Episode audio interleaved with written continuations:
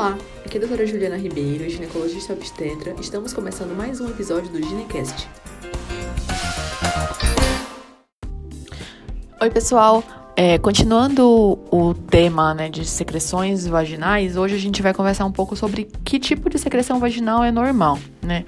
No episódio anterior a gente falou sobre candidíase vaginal recorrente, que é uma afecção muito comum e que incomoda bastante as mulheres e ficar o alerta, né? Se você acha que tá com candidíase recorrente, tá tratando, tratando, tratando, tratando e não melhora, fica um alerta para pesquisar um outro tipo de vaginite, que é a vaginite citolítica descamativa, que não vai melhorar com antifúngico, tá? Então, ficar de olho nisso daí.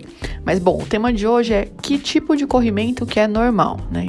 É muito comum essa queixa no consultório, tipo, ah, doutora, eu tô com corrimento, né? Tô sempre com a vagina úmida. E para a maioria das mulheres, né, é normal ter um pouco de umidade, né? É, a vagina, ela é um órgão mucoso, assim como a nossa gengiva, né? Assim, assim como a parte interna da nossa boca.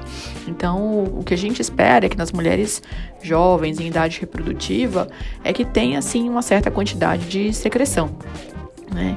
É, essa secreção, na verdade, ela é um mix, né, de células descamativas, tanto da própria vagina quanto do colo uterino, com é, bactérias da região genital, bactérias que são comensais, que moram lá e não causam nenhum tipo de doença, né, e secreção das células produzida pelas células cervicais. Né? Então, esse é a causa de mulheres normais sem doença terem um tanto de, de corrimento, vamos chamar assim, ou secreção vaginal.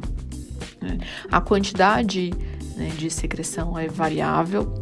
Algumas mulheres têm um pouquinho mais, um pouquinho menos. A gente considera normal uma variação entre 2 e 5 ml né, de, de conteúdo vaginal por dia. E essa é uma secreção que pode ser transparente, levemente esbranquiçada, às vezes um pouco mais espessa, às vezes um pouco mais fluida, levemente mucosa e com um odor muito discreto. Né? Isso é normal. Não causa dor, não causa é, ardência, não causa irritação, não causa desconforto para ter relação vaginal, não causa desconforto ao urinar, né? Então ela é uma, uma secreção, um conteúdo né, que ele varia em termos de quantidade e de aspecto, mas ele não traz nenhum tipo de sintoma adicional, isso é o mais importante. Né? E, e ao longo do ciclo menstrual, né, ele varia né? Se você não usa nenhum tipo de pílula contraceptiva, se você não usa nenhum tipo de hormônio, essa, essa esse conteúdo vaginal, né, o que você acaba percebendo na calcinha ou quando você vai se secar após fazer xixi, ele muda, né? Desde mais espesso, às vezes um pouco mais filante, às vezes um pouco mais fluido, às vezes um pouco mais espesso.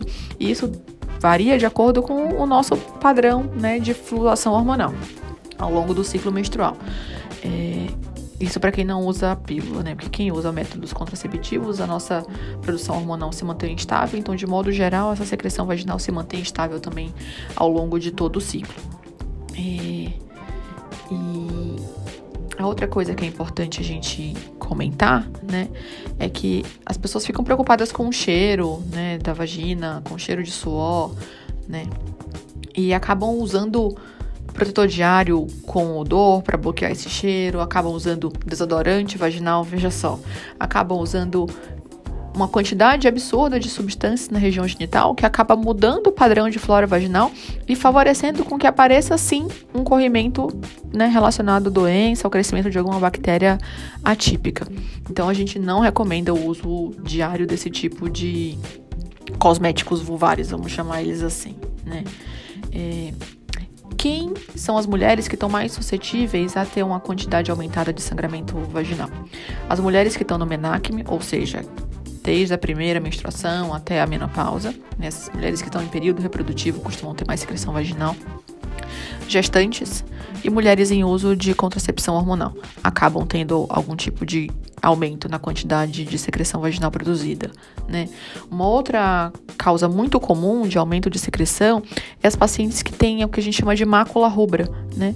É como se fosse uma ectopia do epitélio glandular do colo uterino. Muitos ginecologistas acabam referindo isso como uma feridinha, indicam cauterização. E pode ser feito o procedimento se a quantidade de corrimento tiver né, aumentado, né?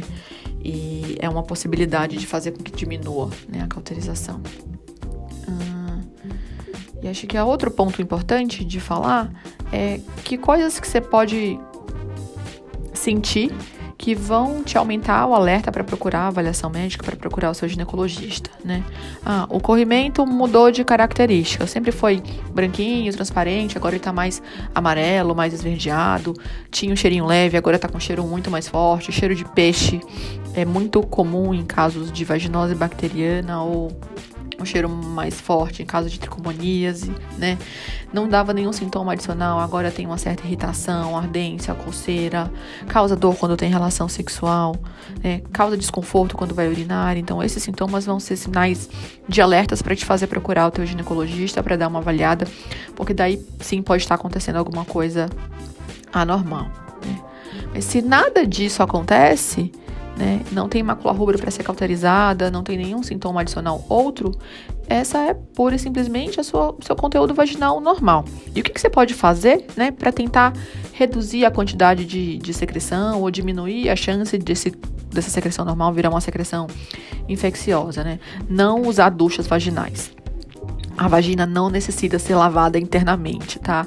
É, higiene genital é da vulva para fora, do ímen para fora, pequenos lábios, grandes lábios e só. A vagina não precisa ser lavada, tá?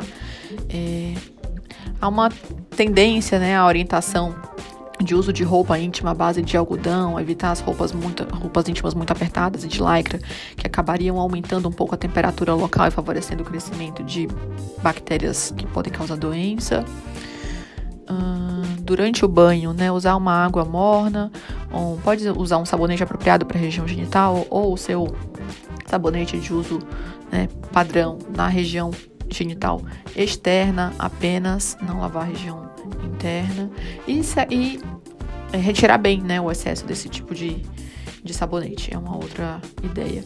E lembrar que o pH vaginal normal, ele é ácido, né, em torno de 4,5 a 5. Isso é o normal de pH da vagina. Então, se a gente usa é, sabonetes, né, qualquer tipo de substância que fala em pH neutro, pH neutro é um pH de 7. Então, isso já é muito alcalino, pensando em região genital.